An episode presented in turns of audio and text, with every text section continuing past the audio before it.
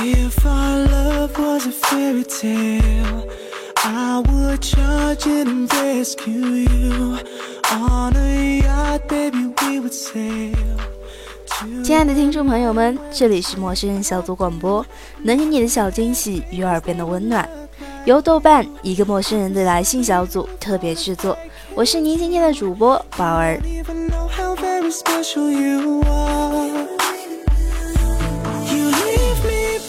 在这一期节目当中呢，宝儿要为大家介绍一个非常有文化底蕴的地方，就是叙利亚。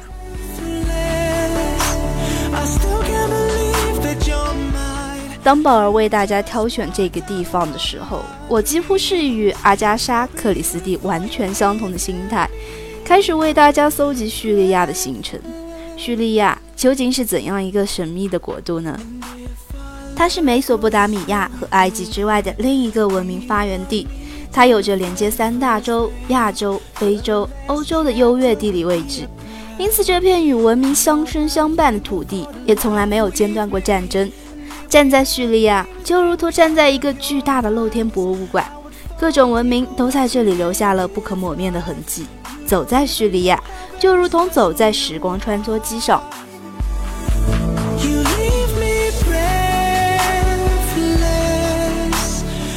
安宝儿对叙利亚的一个简单介绍，不知道各位豆友有没有对这个地方有一种神秘的憧憬呢？好了，那在一首非常好听的歌过后，我们正式进入今天的旅程——叙利亚之旅。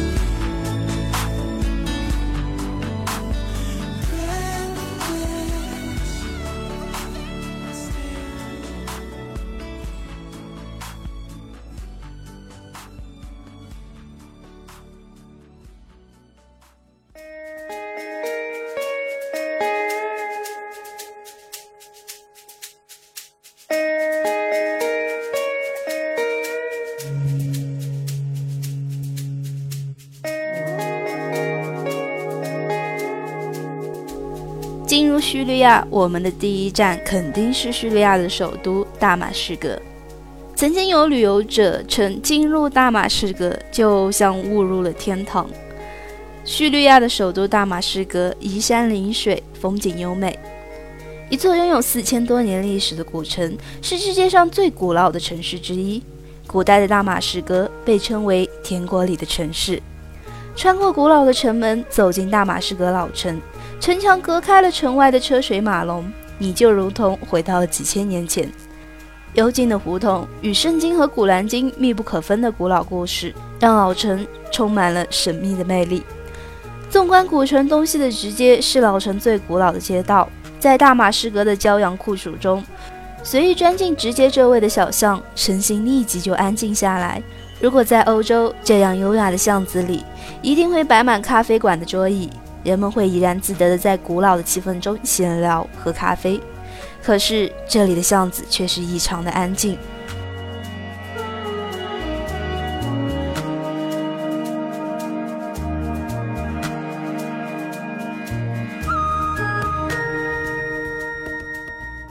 偶尔经过的路人就如飘然而过的清风不留任何痕迹。那些曾经的古老民居，如今大部分成了旅游纪念品商店和餐馆。店主们大多热情友好，即使不买任何东西，也不影响他们热情地跟你聊天。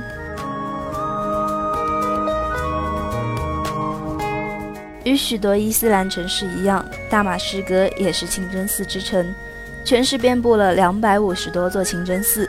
在古老的小街上，几乎每一次抬头都会与清真寺不期而遇。那我们接下来就一定要到清真寺里去走一走了。进入大马士革的清真寺前，所有的女士都要在服务中心领一套戴帽子的长袍，穿好衣服，戴好帽子才可以进入。进入清真寺大门后，所有人都要脱掉鞋子，哪怕是在庭院内也不可以穿鞋。下午三点多，瓷砖铺设的地面在阳光的直射下灼热无比，十分的烫脚。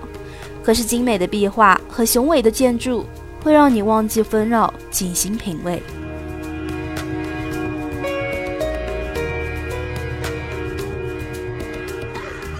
清真寺的大殿在庭院的南面，而北墙内是一排柱廊。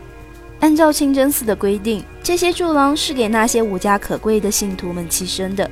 在这样的地方，你会看到一些通体黑色的女人，这些当然不足为奇。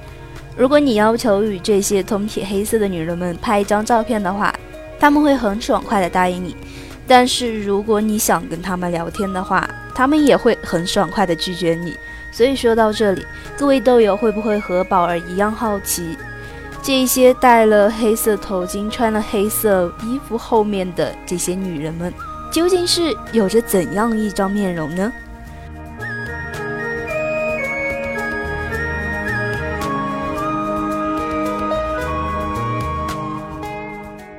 游览完大马士革之后，我们要来到的第二个地方就是阿勒颇城堡。阿勒颇几乎与大马士革一样的历史悠久，并且据传有文字记载的最古老的一千零一页手稿就是在这里被发现的，所以人们又称阿勒颇为一千零一夜之城。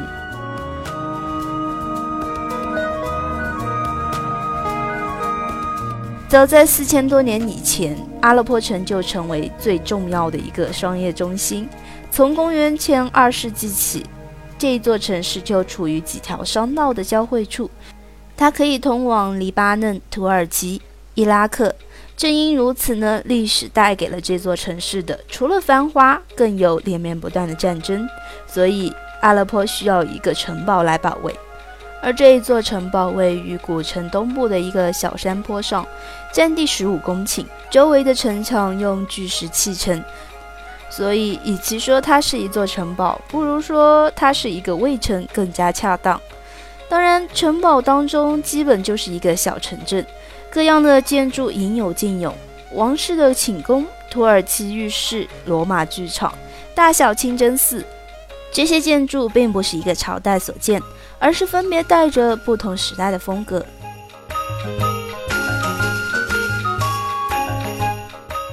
千百年来，城堡不断的加固和扩建，规模越来越大。阿勒颇并不仅仅只有城堡，城堡保护的是城内古老的建筑和多姿多彩的生活。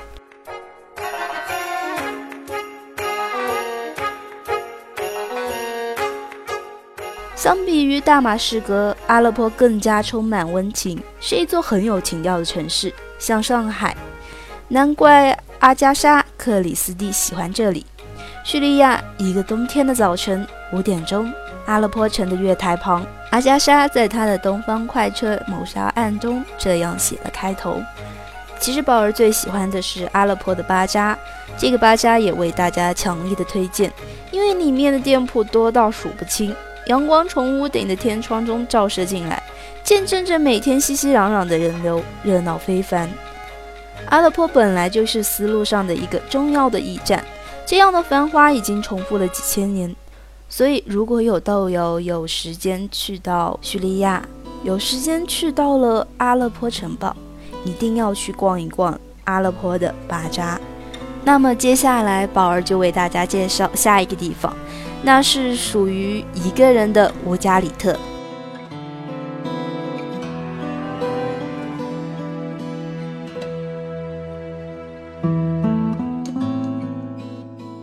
公元前三千至两千年，叙利亚境内形成了很多奴隶制的邦城国家，乌加里特就是其中之一。在公元前一千四百年左右。曾经繁荣一时。在这里，考古发现了人类历史上第一个字母表、第一个乐谱、一个完整的图书馆，与曾经的繁华形成了鲜明的对比。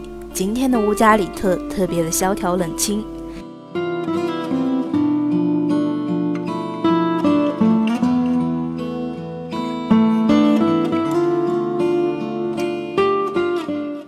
当你站在售票室门口，大声喊“有人吗？”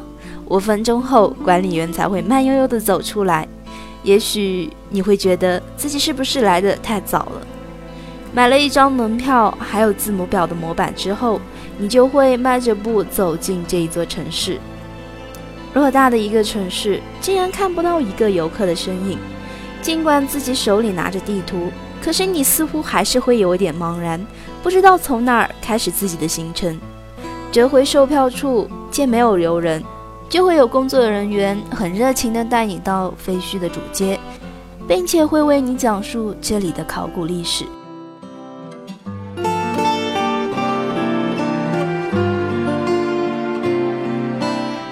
一九二八年，当一个当地的农民在犁地时意外地发现一座古墓后，一九二九年。法国人开始对这里考古发掘，发现了一块带有文字的泥板。经过专家的解读，这块泥板竟然是人类历史上最古老的字母表，大约产生于公元前的一千四百多年前。所以从时间上、从地点上来说，乌加里特的字母表是字母文化的起源。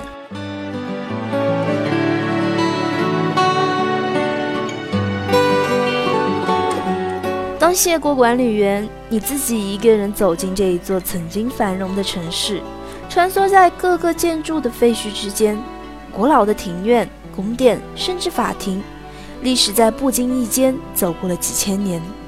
这时，你也许会轻轻地问道：“人类的文明到底进步了多少呢？”当我们一个人走过乌加里特。就要来到我们的最后一站，也就是最后的华彩乐章——帕尔米拉。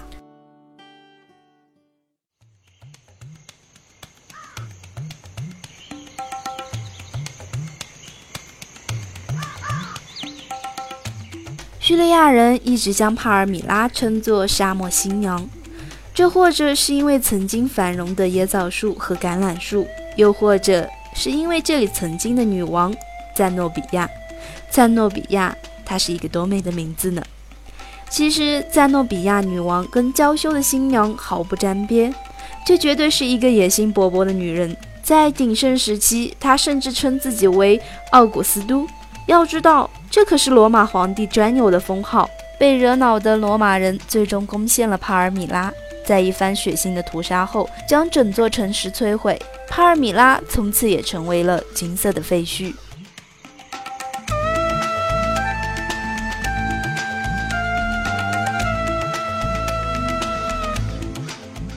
一个人走在无人的帕尔米拉，那些挺立的柱子、四处散落的筑基，与骄阳下似乎完全不同。伸手触摸着它们，抬头仰望着它们，仔细端详着它们，无人打扰。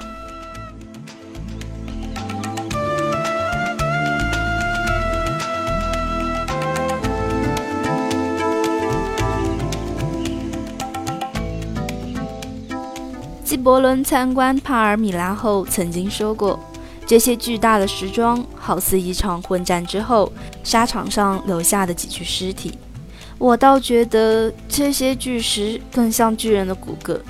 也许就是因为这些横七竖八的骨骼产生的历史堆砌感，会让你失去感觉，乃至失去自我。在自然和历史面前，个人总是显得无限渺小。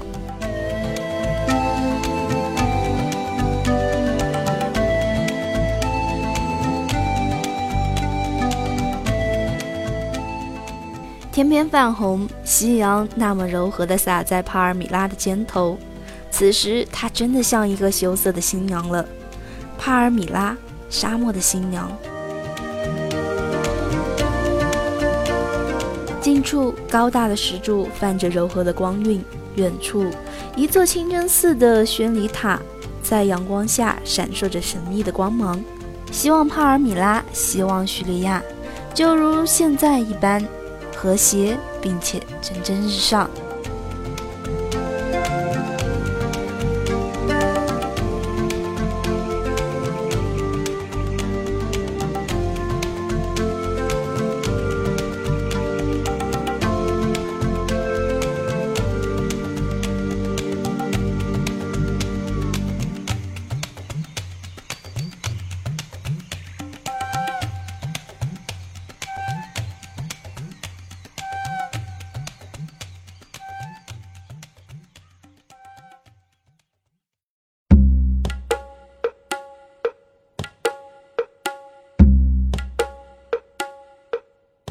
今天宝儿总共为大家介绍了叙利亚的四个非常美丽的地方。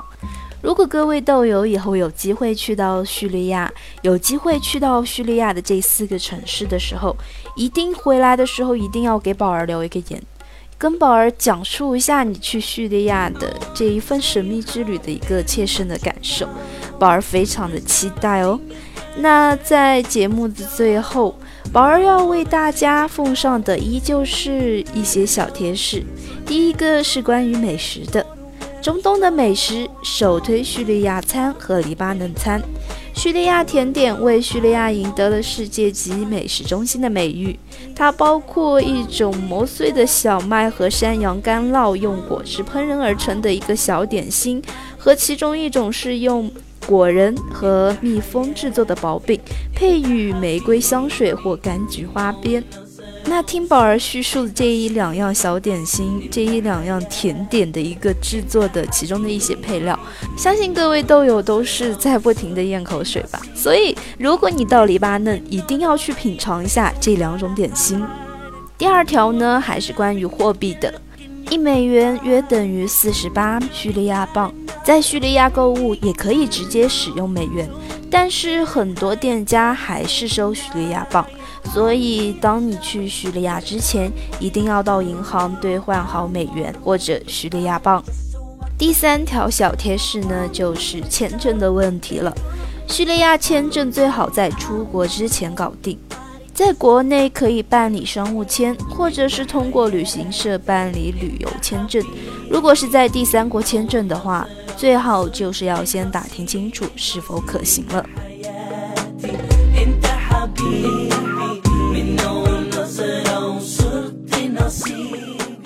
好了，那么由于时间的关系，我们的节目也差不多要结束了。陌生人小组广播能给你的小惊喜与耳边的温暖。我是宝儿，我们下期再见。I wanted you got a love.